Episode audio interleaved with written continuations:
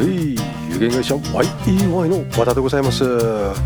死に方改革研究者および旅のデザイナー。やっと春らしい天気になってきたんですけどまだ肌寒いですね。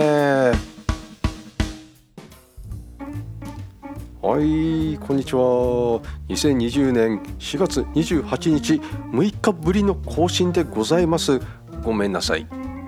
ちょっとねバタバタしてました、まあ、ネタがなかったわけではないんですけれど、まあ、こんな形で、えー6日間お休みいただいちゃいました。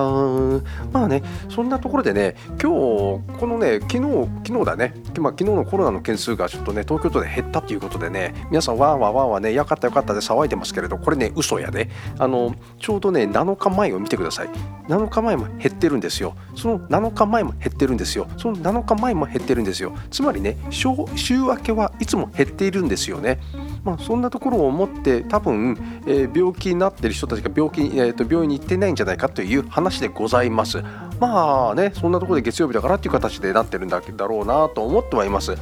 あの今日のお話は民法975条。ね。これこれ共同遺言の禁止。つまりね夫婦で同じ遺言書は使えませんよっていうこれ考えてみたら当たり前のことなんですけれど、まあ、なかなかねそういうのが浸透してなくて夫婦であまりにも仲がいいからとかお父さんお母さんと一緒になんていう形も方もいらっしゃるんですけどこれ禁止されてます。なぜかというと、えー、まあ、考えてもあの考えなくても分かることですけれどあの別々の人物であり、えー、お互いのことを書くっていうのは遺言ではできませんのでね。ただそこだけではなくて今回私はちょっともう一つ注文していただきたいのが972行 2, 条なんですよね口が聞けない人が秘密証書遺言のとを作る時ですねこれ前にも話しましたけど、えー、秘密証書あのおしの人たちが、えー、秘密証書とか遺言そのものを作れなかったということがあったんですよ。これ差別だろうということで、えー、民法改正されました。その中でですね、今パソコンがあるからパソコンで作れるということになってますのでし、その他に、えー厚生役場で、え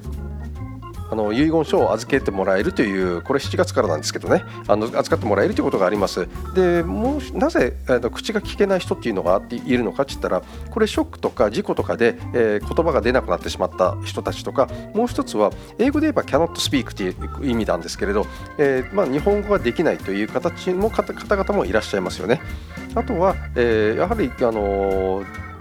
喋れない人っていうのは推しっていう人もいますよ。あの耳が聞こえない人たち。だけどその人たちも、え今は秘密、えー、実証書遺言で書くこともできるしパソコンで書くこともできますから。で何が言いたいかって言ったら、えー、ここの秘密証書遺言っていうのは作る際には交渉人および証人の前で、えー、作るという形になってます。これ、えーと、972条を見ますとそこの証書遺言のあの証,、えーと、証書は自己の遺言書である旨並びにその筆者の氏名及び、えー、住所を通訳人のあの通訳人の通訳により、えー申し出るということになります。つまり例えばね喋、えー、れない人もちゃんといて通訳の方がいればちゃんとできるということになってます。でこれが秘密証書遺言の、えーと、方式の特例特則っていうのかな、うん、こういうのがあるので、えー、覚えていただきたいなという形でございます。つまりね、えー、夫婦で1人が例えば、えー、あの ALS であるから、え奥さんと一緒に遺言書を書こうというそういう考えもありますけれどこれは禁止されています。口が聞けなくても、えー、通訳人を通してお作りいただきたいということでございます。今日の話はここで終わりにしていただきたいと思います。は